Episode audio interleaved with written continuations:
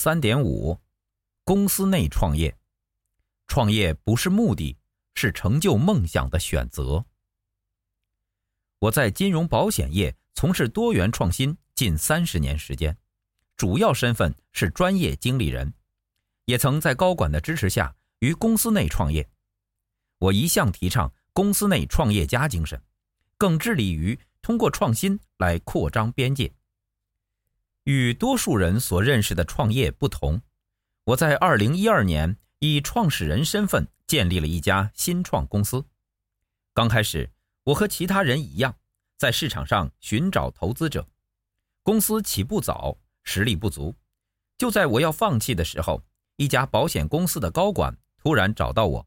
他让我带着一些有互联网背景的伙伴，走上了截然不同的道路——公司内创业。聊创业经验，便不能不提我所在的金融保险业，也必须谈谈什么是互联网金融。在了解这些之前，我要提醒读者，这个案例属于金融保险业，是以保险公司为母公司的公司内创业。我们营运的是独立的第三方互联网金融平台。金融保险业是特许行业，相对于其他行业而言，传统而保守。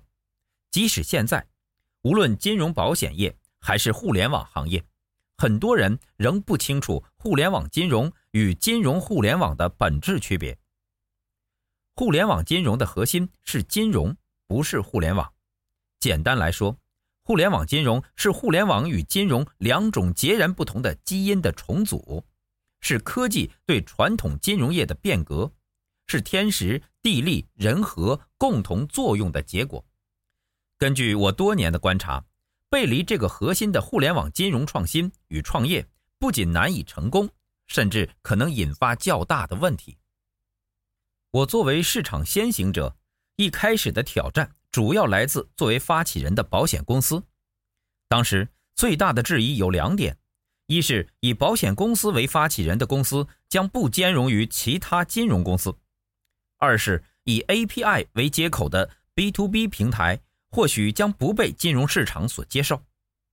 经过论证，我们决定选择一款有刚性需求的保险产品进入市场，同时提供获客解决方案。解决保险电销的痛点，这种方法事后证明是有效的。最终，我们以创新的车险导购和互联网获客为突破口，与多家产寿险公司、银行、互联网平台展开合作。公司运营的第一年，我们就获得了三百万名客户。回想当年建立新创公司的经历。我认为自己当时算是有了创业初期最重要的柴和火，柴是资金，火是团队，缺一不可。我经常自问，也会问团队成员：你要追求什么梦想？你坚持的意义是什么？我的想法是，努力做引领市场、改变行业等不一样的事，并且唯有找到具有相同想法的人。我们才能组成有战斗力的团队。若想进行创新，最大的阻力往往来自公司内部。公司内部有矛盾也并非不正常，但负面情绪要及时排解，创新的种子才有机会茁壮成长。创业的关键在于团队及团队执行力。如果你问我，若有机会，你还会再创业吗？我觉得不能把创业当成目的，它应该是一种成就梦想的选择。本节思考重点：一、你怎么理解互联网金融？二、你是否曾想做引领市场、改变行业等与众不同的事？是什么事？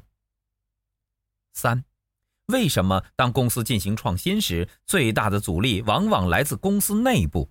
应该怎么解决？四，你有什么梦想？用哪些方法可以实现？